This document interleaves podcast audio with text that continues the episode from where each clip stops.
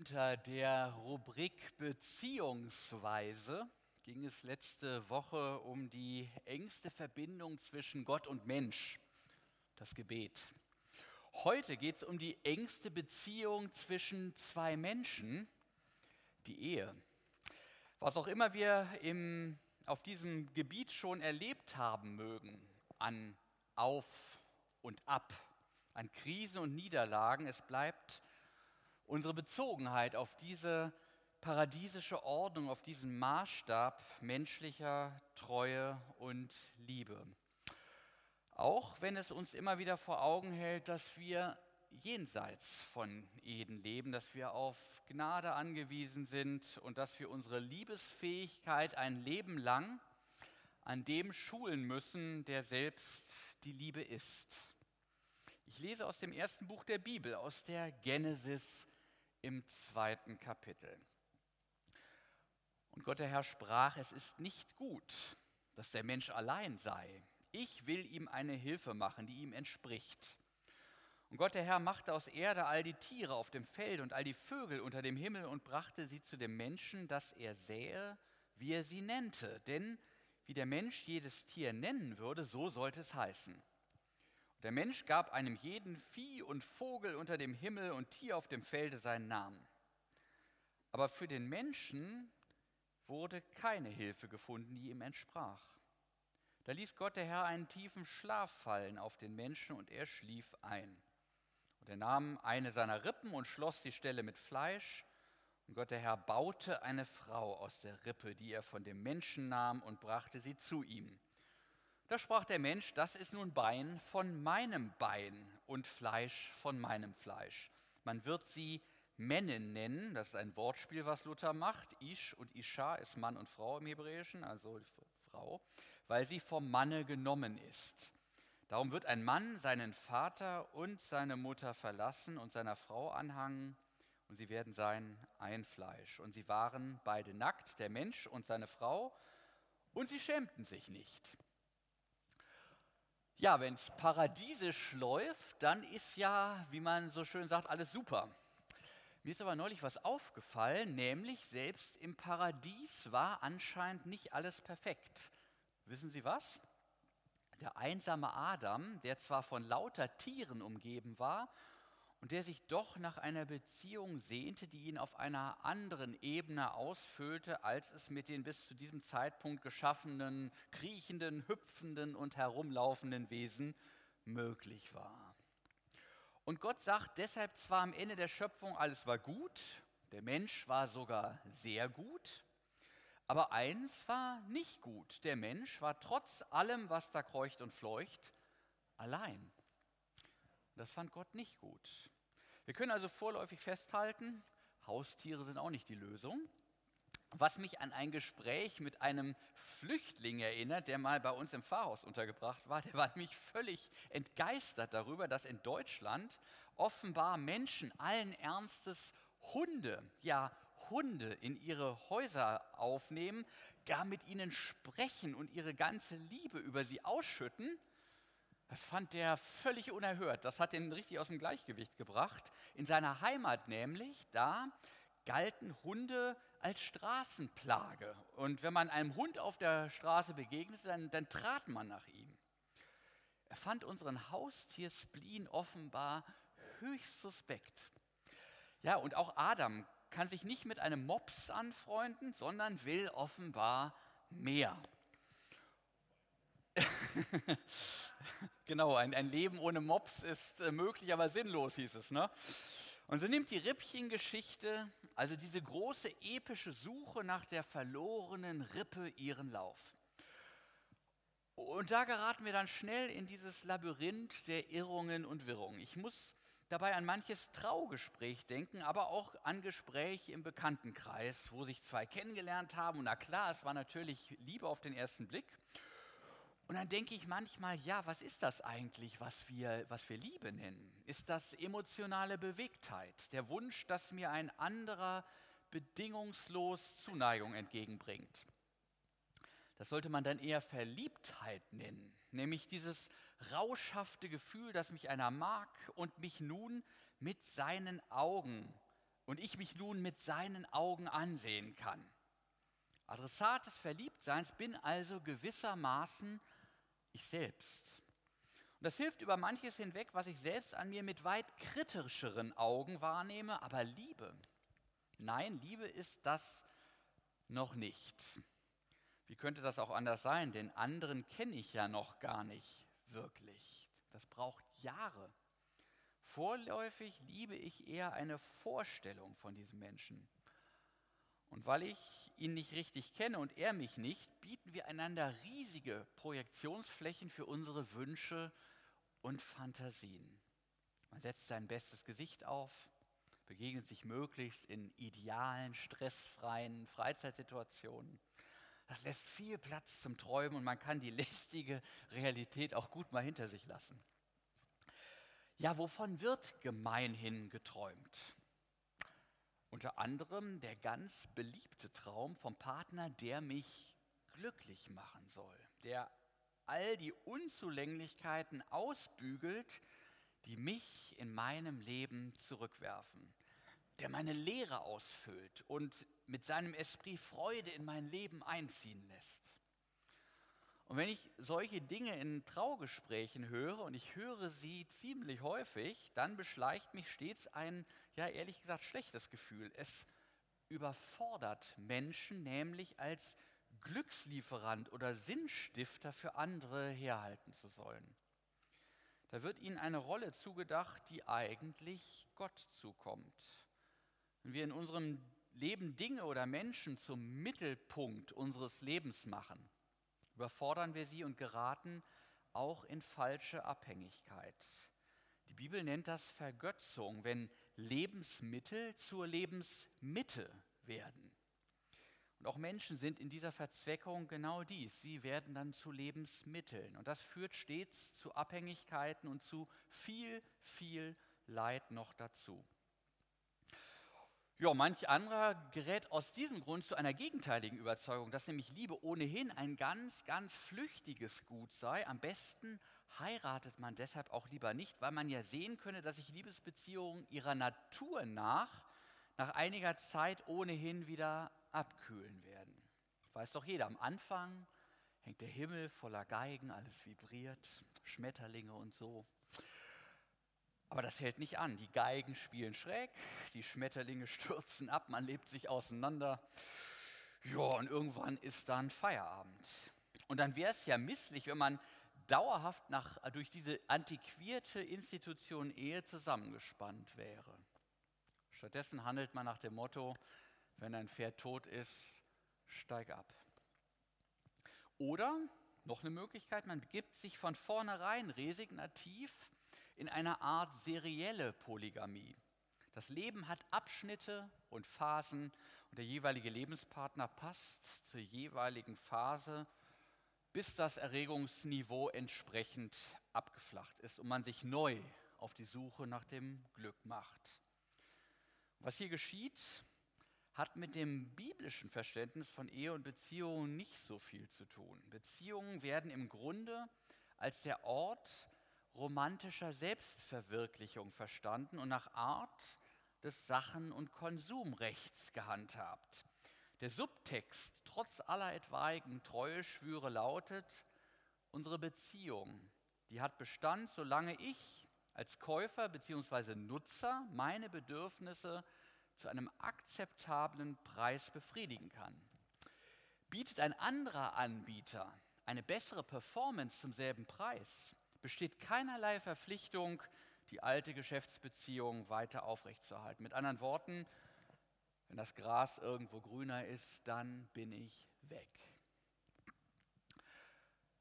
Unser Predigtext gibt uns sehr deutlich zu verstehen, dass auf diesem Nährboden echte Liebe nicht gedeihen kann.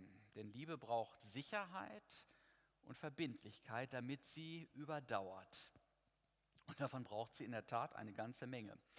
Das heute vielfach gängige Beziehungsverhalten erinnert mich an eine Szene aus meiner Schülerzeit. Ich hatte schon immer Spaß an exotischen Autos und fuhr als Abiturient eine fast fünf Meter lange Limousine, einen Roh 80, falls das jemand von Ihnen noch irgendwas sagt. Das Ding mit dem Wankelmotor. Und da das Ding so versoffen war, dass seinerzeit selbst Menschen mit einem anständigen Job dringend dazu geraten wurde, einen Tankwart zum Freund zu gewinnen, wenn man so eine Kiste fahren wollte, hatte ich natürlich keinerlei Geld für Reparaturen. Und so blieb diese Katastrophenlimo immer mal wieder liegen. Und einmal kam ein Freund, um mich abzuschleppen. Für mich hat es nicht gereicht. Der hatte einen R4, einen Kleinstwagen. Das war, das war schon alleine ein Problem. Das weit größere Problem aber war, der hatte keine Abschleppöse. Mein Freund hatte dann eine fatale Idee. Wir binden das Abschleppseil an meinen Fahrersitz. Ja, und was dann rauskam, das ahnen Sie, der erste Renault mit eingebautem Schleudersitz. Wir haben den Sitz mit einer 2-Tonnen-Möhre beim Anfahren so souverän gezogen wie einen faulen Zahn. Am Ende blieben wir beide liegen. Und das ändert, erinnert mich an manches Abschleppmanöver, wenn es um Beziehungskisten geht. Da sind zwei, die überschätzen ihre Kräfte maßlos. Die gewählte Form der Verbindung zwischen den Zweien ist nicht stark genug. Und drittens, am Ende bleiben beide liegen. Es gibt nur Verlierer. Wie machen wir es besser? Die Bibel hält hier etwas für uns bereit, das in dem unscheinbaren Wort anhangen beschrieben wird. Da heißt es, ein Mann wird seinen Vater und seine Mutter verlassen und seiner Frau anhangen und sie werden sein ein Fleisch. Sie müssen wissen, dass die Sprache, die biblische Sprache hier in sehr, sehr wenigen Worten ungeheuer viel sagt. Die Autoren der Genesis waren alles andere als geschwätzige Menschen. Hier sitzt jeder Satz und beinahe jedes Wort hat seine eigene Pointe. Allein das Wort verlassen wäre eine eigene Predigt wert.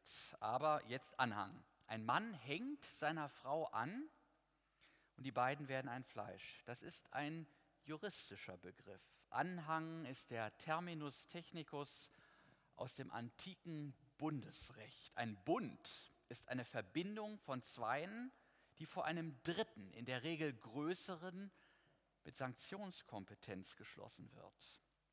Und dieser Dritte ist dann gemeinhin mächtig und fähig, den Bestand dieses Bundesschlusses abzusichern, damit das nicht nur Gerede bleibt.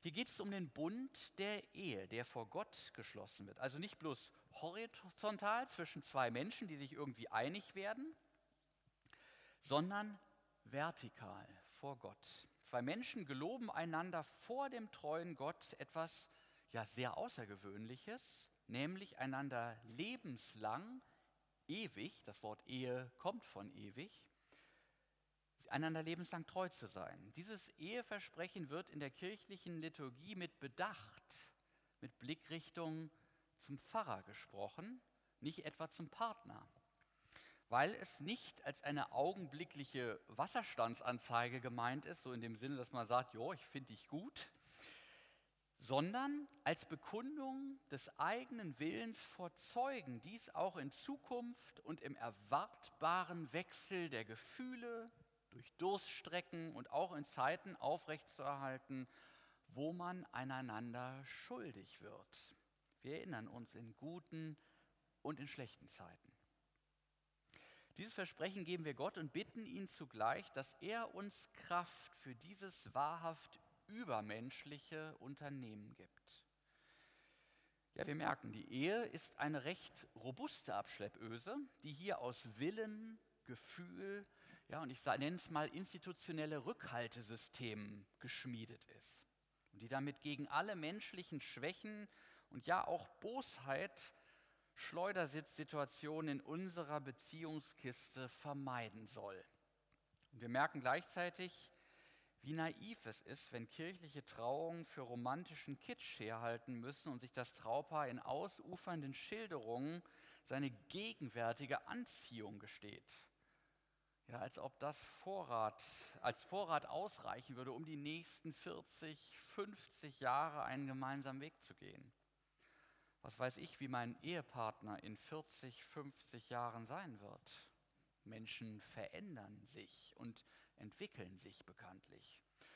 Damit meine ich nicht nur die Folgen der Schwerkraft, die auf den menschlichen Körper einwirken, Selbst ich, der ich gerade einmal 20 Jahre verheiratet bin, lebe heute mit einer Frau zusammen, die anders ist als die, die ich geheiratet habe, auch wenn es dieselbe Person ist. Menschen entwickeln sich, sie verändern sich dabei. Und unser Ehegelöbnis dient hier mitunter auch für die, ich nenne das mal Odysseus-Momente, die im Leben aller Wahrscheinlichkeit kommen werden. Wo ich mich aufgrund meines Gelöbnisses wie Odysseus an den Mast gekettet weiß, damit die Sirenen, die schrillen, aber auch die ganz subtilen mein Lebensschiff nicht in den Zerbruch lenken. Ich habe es ja selbst in der Hand, dass eine Attraktion nicht zur Affäre wird. Und die Erinnerung an mein Versprechen kann dabei entscheidende Impulse liefern. Natürlich denkt ein hochzeitswilliges Paar an diesem Tag nicht an solche Odysseus-Momente, an Angefochtenheit und Versuchung, wäre vielleicht auch zu viel verlangt. Aber das ist dann vielleicht auch die besondere Verantwortung der Älteren, hier die Jüngeren beiseite zu nehmen und aus der Perspektive eigener Lebenserfahrung daran zu erinnern, dass das Leben in den seltensten Fällen einfach so glatt durchläuft und dass der öffentliche Charakter der Institution Ehe gleichsam der Knoten im Taschentuch sein kann, der verhindert, dass uns das Leben an kritischen Wegpunkten einfach entgleitet. Ich weiß nicht, mancher könnte jetzt angesichts so einer Predigt kalte Füße bekommen und sagen, wenn das alles so risikobehaftet, angefochten und vor allem anstrengend ist, ist es das dann wirklich wert? Ich möchte mit Worten des Schriftstellers V.H. Orden antworten. Wie alles, was nicht das unbeabsichtigte Ergebnis vorübergehender Gefühle, sondern eine Schöpfung der Zeit und des Willens ist, ist jede Ehe unendlich interessanter als jede Romanromanze. Die Basis unserer Identität beruht auf den Versprechen, die wir machen. Wir sind wesentlich die Menschen, die wir durch das Geben und Halten weiser versprechen werden. Wenn jemand einen Eid schwört, hält er sein eigenes Ich in seinen Händen wie Wasser.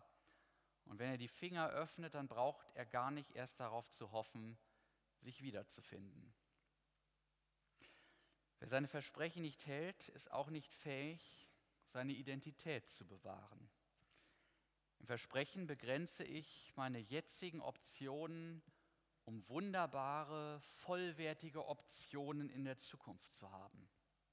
Ich begrenze meine Freiheit jetzt, um in der Zukunft für Menschen da sein zu können, die mir vertrauen. Das ist der Nährboden, auf dem Liebe wachsen und gedeihen kann, selbst in Dürreperioden. Gerade hier erinnern wir uns, dass die Ehe im Kern ein Bund ist, ein Versprechen auf die Zukunft, ein Versprechen zukünftiger Liebe. Auch wenn mir gerade nicht nach Zärtlichkeit zumute ist, nehme ich mir vor, in meinem Verhalten zärtlich, verständnisvoll, vergebend und hilfsbereit zu sein. Meine Gefühle werden dann konstanter werden, weil ich mir vorgenommen habe, diesen Menschen lieben zu wollen. Aus Handlungen kann dann Haltung erwachsen.